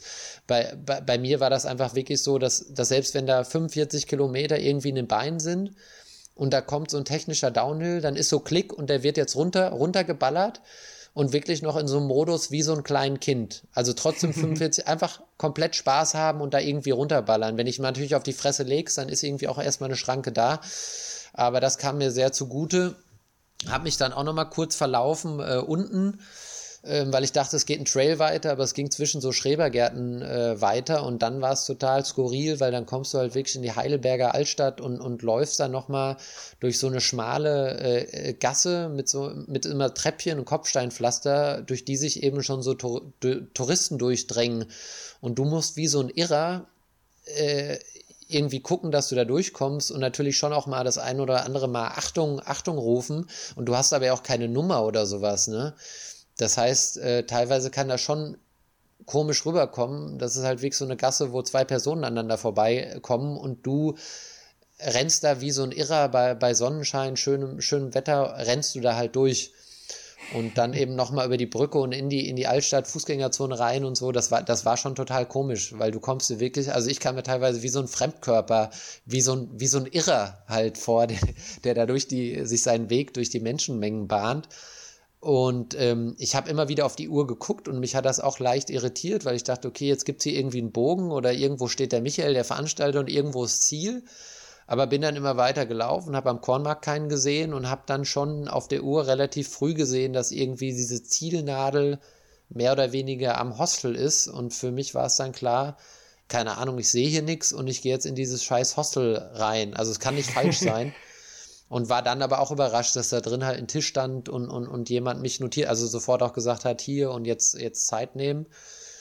Und äh, saß dann da, hab den Marcel auch gesehen. Also die, die weiß nicht, ich glaube, die kam so zehn Minuten vor uns oder sowas äh, äh, an.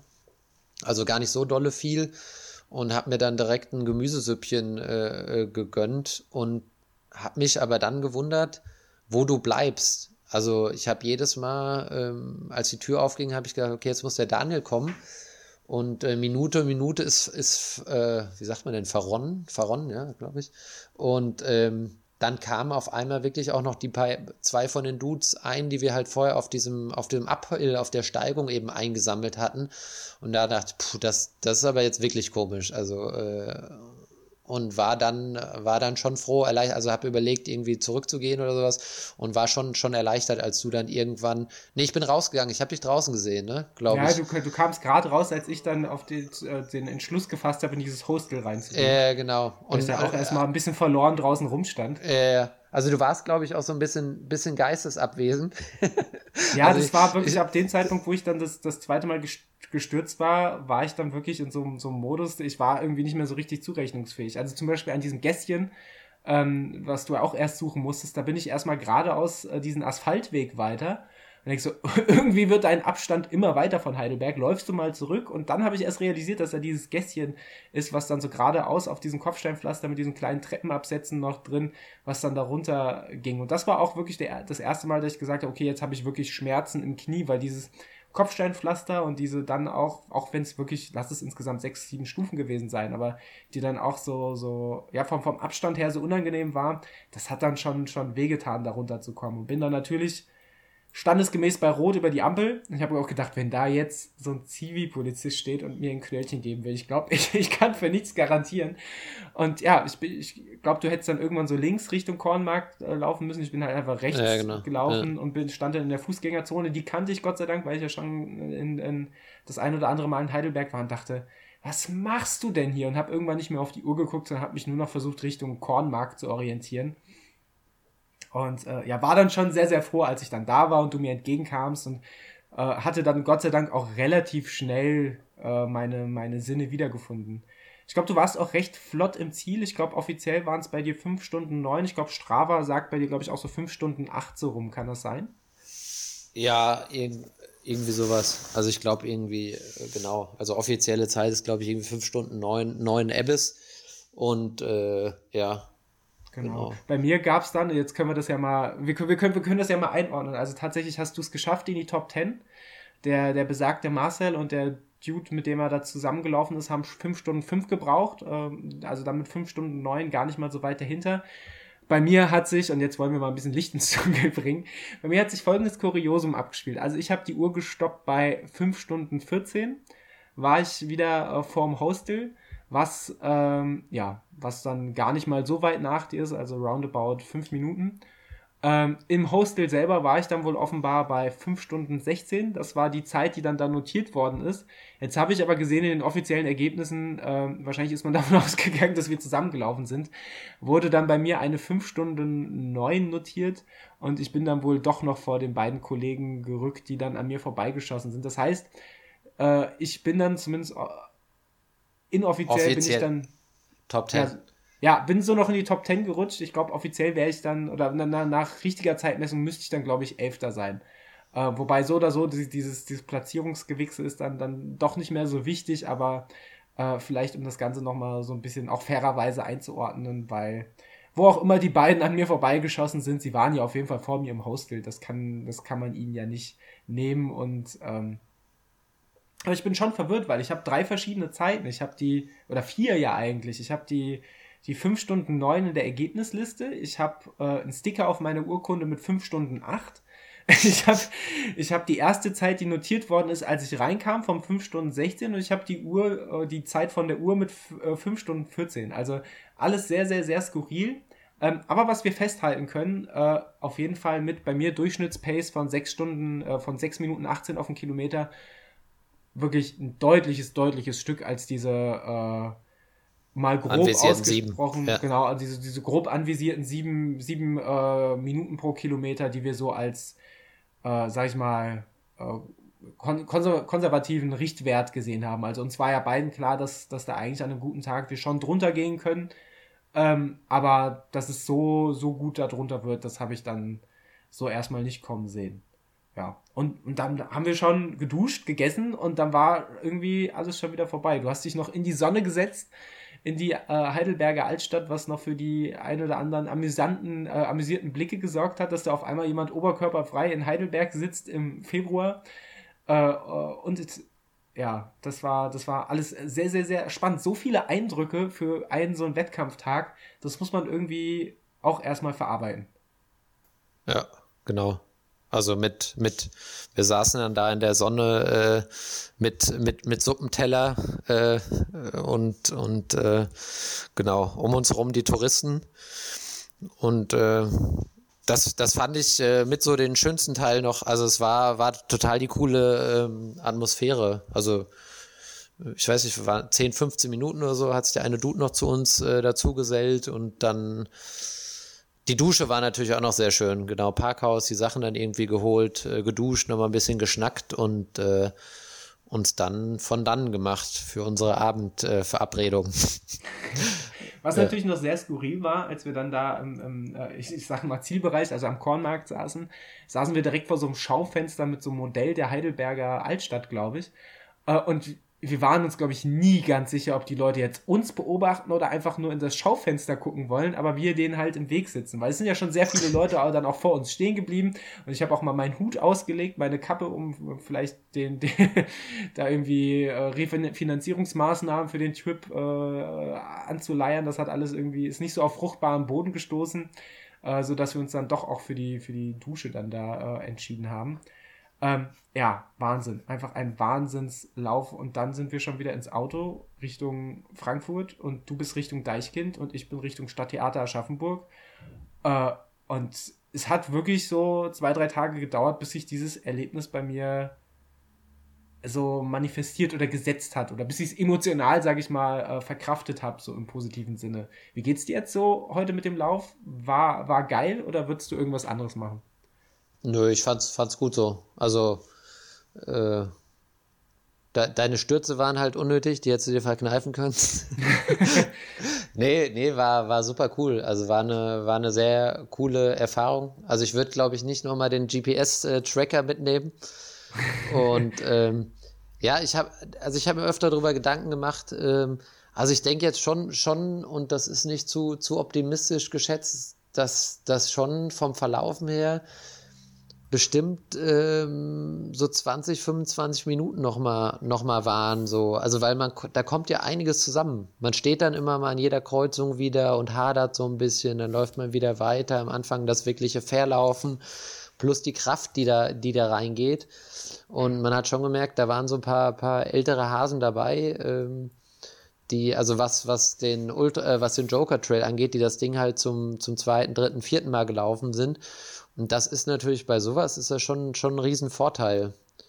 Mhm. Ähm, Weil ähm, die durch die Streckenänderung auch ein, zweimal grübeln mussten, aber natürlich nie in dem, äh, dem Umfang, wie es äh, bei, bei uns am Start war. nee, wo wir einmal mit dem Kollegen, äh, die zufällig da, da bei uns waren, und auf einmal ist er da äh, querfeldein äh, ins, in, in den Wald reingehackt und, und sagte, ja, ja, das geht hier ran, äh, vertraut mir. Und wir beide gesagt haben, wenn wir jetzt nicht bei de auf der Höhe von denen gewesen wären, wir wären nie im Leben da einfach so in diesen Wald reingelaufen. Wir wussten, dass es ein paar, paar Querfeldeinstücke gibt, aber pff, keine Ahnung, dadurch, dass die, dass die GPS-Ungenauigkeit vorher schon vorhanden war, ähm, hätte das auch noch äh, böse ausgehen können. Und da so eine gewisse Sicherheit zu haben und, und uh, so ein paar Stellen, sagte er dann auch, also er sagte dann auch, ja, hier verläuft man sich halt nur einmal. Und ähm, wenn man das Ding, glaube ich, nochmal läuft, obwohl nächstes Jahr gibt es, glaube ich, nochmal, so wie ich es verstanden habe, eine, eine, eine, größere Streckenänderung. Aber bei so Dingern ist das schon ein Riesenvorteil. Ja, absolut. Aber, aber unterm Strich scheißegal. Also ich bin äh, äh, mega zufrieden. Also wirklich äh, total äh, gut performt, alles, alles geklappt, äh, was hätte klappen sollen, ja. Und im Endeffekt sind es ja selbst so Dinge wie, keine Ahnung, auch mit so Frustrationen umzugehen, ja, sei es jetzt das GPS-Gerät funktioniert nicht, man verläuft sich, ähm, auch der Sturz gehört dazu, das sind ja lauter so Sachen, die jetzt ähm, bei, bei einem Marathon auch passieren können, aber da nicht so relevant sind ähm, wie, wie, wie bei einem Ultra, weil umso länger du läufst und umso unvorhersehbar die Strecke äh, wird, umso wichtiger ist, denke ich, dass man einfach mit unvorhergesehenen Situationen klarkommt. Und unter dem Aspekt probiere ich das halt auch mal zu sehen und sage, ey geil, da sind die und die Dinge passi passiert und gar nicht darüber aufrege, dass die passiert sind, sondern eher reflektiere, okay, äh, wie bin ich jetzt oder wie sind wir damit umgegangen hm. und äh, war das cool und kann man daraus was lernen für das nächste Mal. Und aus dem Blickwinkel kannst du dann gar nicht so, so frustriert oder enttäuscht sein, finde ich. Weil nee, absolut nicht. Also ich bin auch für meinen Teil, wenn man diese Stürze außen vor lässt, äh, wirklich sehr, sehr zufrieden. Ähm, ja, also ich habe es ja vorhin schon gesagt, ich habe weiß, warum ich da gestürzt bin. Das war einfach fehlende, fehlende Fokussierung. Das war dann halt einfach irgendwie schon im Gedanken, schon, schon im Ziel und dachte, geil, jetzt holen wir irgendwie auf den Downhills nochmal richtig Zeit raus und dann, weiß nicht, kratzt man vielleicht sogar an einer, an einer Pace, die im unteren Sechser-Bereich liegt und äh, vielleicht kommt man der, der 5-Stunden-Marke sogar relativ nah noch. Also ich habe da wirklich richtig Bock gehabt, dann am Ende nochmal äh, all out zu gehen. Und das war halt dann für mich der Killer, dass ich dann, dass ich dann wirklich schon in Gedanken weiß der Geier wo war und in irgendwelchen hypothetischen äh, Downhills mich gesehen habe, statt einfach den Downhill erstmal zu rennen, wo auf dem ich gerade war. Und dann hat es mich da halt umgerissen und dann, naja, äh, vielleicht, vielleicht einfach da eine Lehre draus gezogen für den ähm, für den Transvulkanier, weil da gibt es ja auch äh, noch ein paar mehr Downhills und ein paar mehr Felsen und äh, kann man sich vielleicht schon mal, vielleicht, vielleicht war das dann der besonders spezifische Teil dann mit Richtung äh, Vulkaneroberung im Mai. Also um mich mal wieder einzuklinken, ähm, erstmal riesen Gratulation an euch ähm, für, für diesen großartigen Lauf, für den Platz 8 oder Platz 8 der Herzen, wie ihr wollt. Ähm, ich glaube, das war auf jeden Fall eine, eine, richtig, richtig gute Vorbereitung für Transvulkania, ähm, so wie er das berichtet hat und ein, ein ja, richtig abenteueriger Lauf, wie ich das äh, selten so gehört habe. Ähm, mal mit Ausblick auf Transvulkania, wie ist denn das da mit der Ausschilderung? Gibt es da eine oder haben wir da das Revival? Also da ist der Lauf Gott sei Dank durchgängig, äh, durchgängig beschildert. Plus da hast du ja auch einfach so ein großes Starterfeld, dass es dir wahrscheinlich auch einfach echt schwer fällt, die, die Kette an Läufern auf den Single Trails ähm, außer, außer Augen zu verlieren. Aber meines Wissens nach ist der Lauf durchgängig beschildert. Genau. Plus es kommt, glaube ich, noch dazu, dass es ja quasi nur einen Berg gibt, weil es irgendwie eine Vulkaninsel ist.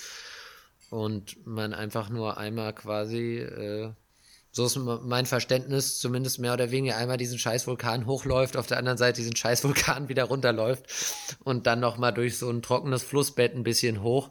Ähm, aber ich glaube, es ist jetzt einfach von der Umgebung auch so mit diesem, mit diesem Lavagestein und so ist das ähm, neben der Beschilderung einfach und den Massen von Läufern plus es gibt ja auch noch Zuschauer, das kommt ja auch noch hinzu. Man läuft da ziemlich früh durch so ein Dorf und die Leute stehen da wirklich auch äh, an den Straßen und so. Also ich glaube, beim Transvulkanier muss man schon äh, ziemlich oft stürzen und ziemlich oft äh, vielleicht dann auch auf den Kopf stürzen, um, um sich da größer zu verlaufen. Also ich hoffe, mein Mund, mein Mund nicht zu voll, aber ich meine, dass dieses Thema Verlauf und Orientierung ähm, gar kein äh, Aspekt äh, ist bei dem Transvulkanier. Also Vielleicht sollten wir uns dann vor, im Vorfeld nochmal mit dem äh, Handgerät beschäftigen. Genau, dann nehme ich mein GPS-Handgerät mit.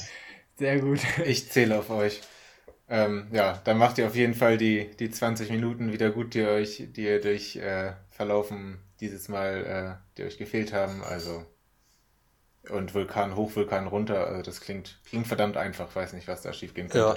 Ist ja auch läppsch. Also, aber auf der anderen Seite denke ich mir dann so, das sind ja, ich glaube, wenn du den Vulkan hochläufst, sind es so gut 2000 Höhenmeter. Die läufst du auch nachher am Stück wieder runter. Aber es sind ja insgesamt auch 4400 Höhenmeter, die auf dieser, also positiv, die du machen musst, die auf dieser Strecke verteilt sind. Ähm, da denke ich mir, also diese zwei, anderen 2000 Höhenmeter, die müssen ja auch noch irgendwo zwischendurch auf dem Rücken des Vulkans kommen. Also das wird schon, glaube ich, alles in allem sehr, sehr spannend. Mit Sand. Mit Sand. Nicht, ja, nicht zu vergessen, oben dann nochmal, glaube ich. Also das habe ich auch noch abge, ab, äh, abgespeichert in dem Kopf. Also oben, wenn man schon im Arsch ist, stapft man nochmal durch Sand. Geil. Ja. Ja. Sehr, sehr gut. Aber für mich war, und das, das nehme ich auf jeden Fall so positiv mit, war dieses äh, Trainingslager äh, mit Höhepunkt am Odenwald und vor allem auch dieser, dieser, dieser Joker Trail als Wettkampf, war für mich auch so von der Einstimmung Richtung Transvulkania und ehrlich gesagt, wir haben es nicht mehr so ewig lang weit, äh, ewig weit hin, das sind jetzt noch gute zwei Monate, glaube ich.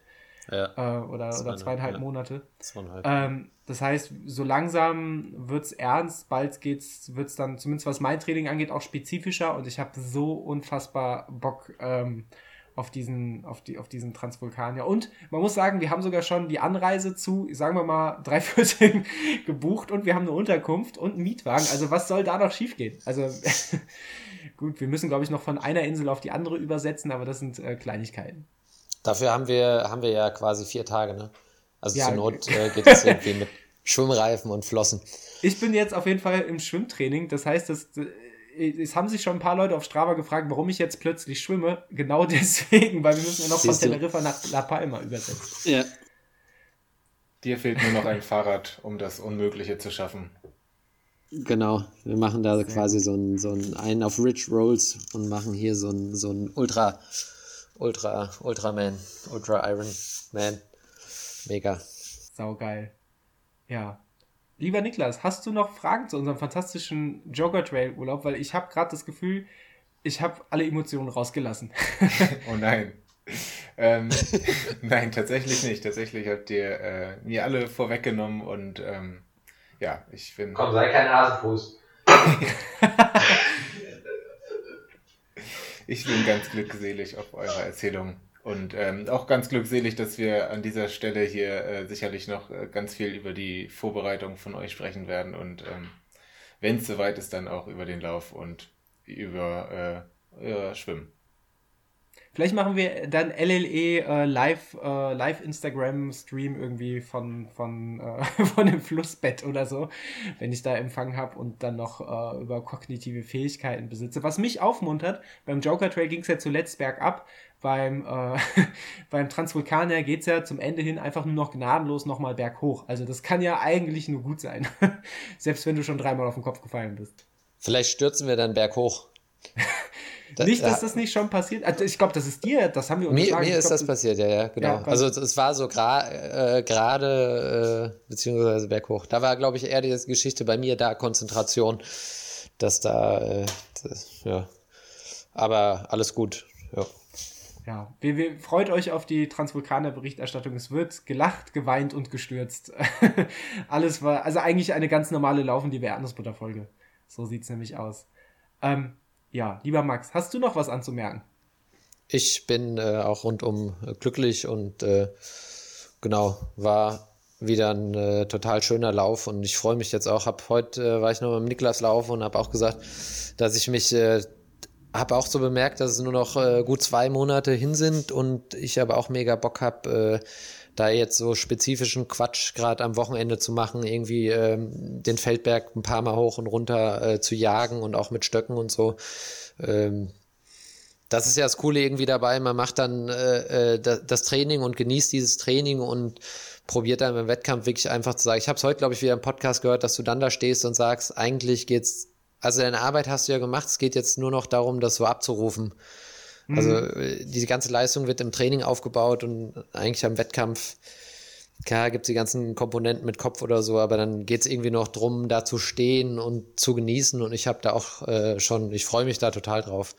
Also es wird cool, auch mit, mit Sonne und, und, und Meer und dann in so einer Umgebung zu laufen, das äh, wird bestimmt nochmal was anderes. Habe ich auch noch nicht gemacht. Yes. Und die Tage davor ein bisschen, bisschen geil vegan kochen, da habe ich auch Bock drauf. Quasi unsere, verfrachten wir unsere ehemalige Offenbacher äh, WG auf La Palma. Das ist vielleicht genau. vielleicht, äh, wir haben ja noch einen Platz frei. Vielleicht fragen wir Hafti, ob der, ob der noch bei uns da in der WG mit einzieht und, und vegan wie, wie stabil wäre das, wenn das unser Mietwagenfahrer wäre? Ich glaube, dann ist er mit dem, mit dem äh, Citroën C3 oder was ich da reserviert habe, nicht mehr ganz so zufrieden. Aber ich bin da auch für Kompromisse auf jeden Fall offen. Jawohl, schön mit dem äh, AMG über die Vulkaninsel und ein bisschen Hafti pumpen. Ganz ehrlich, ich kann mir weitaus Schlimmeres vorstellen.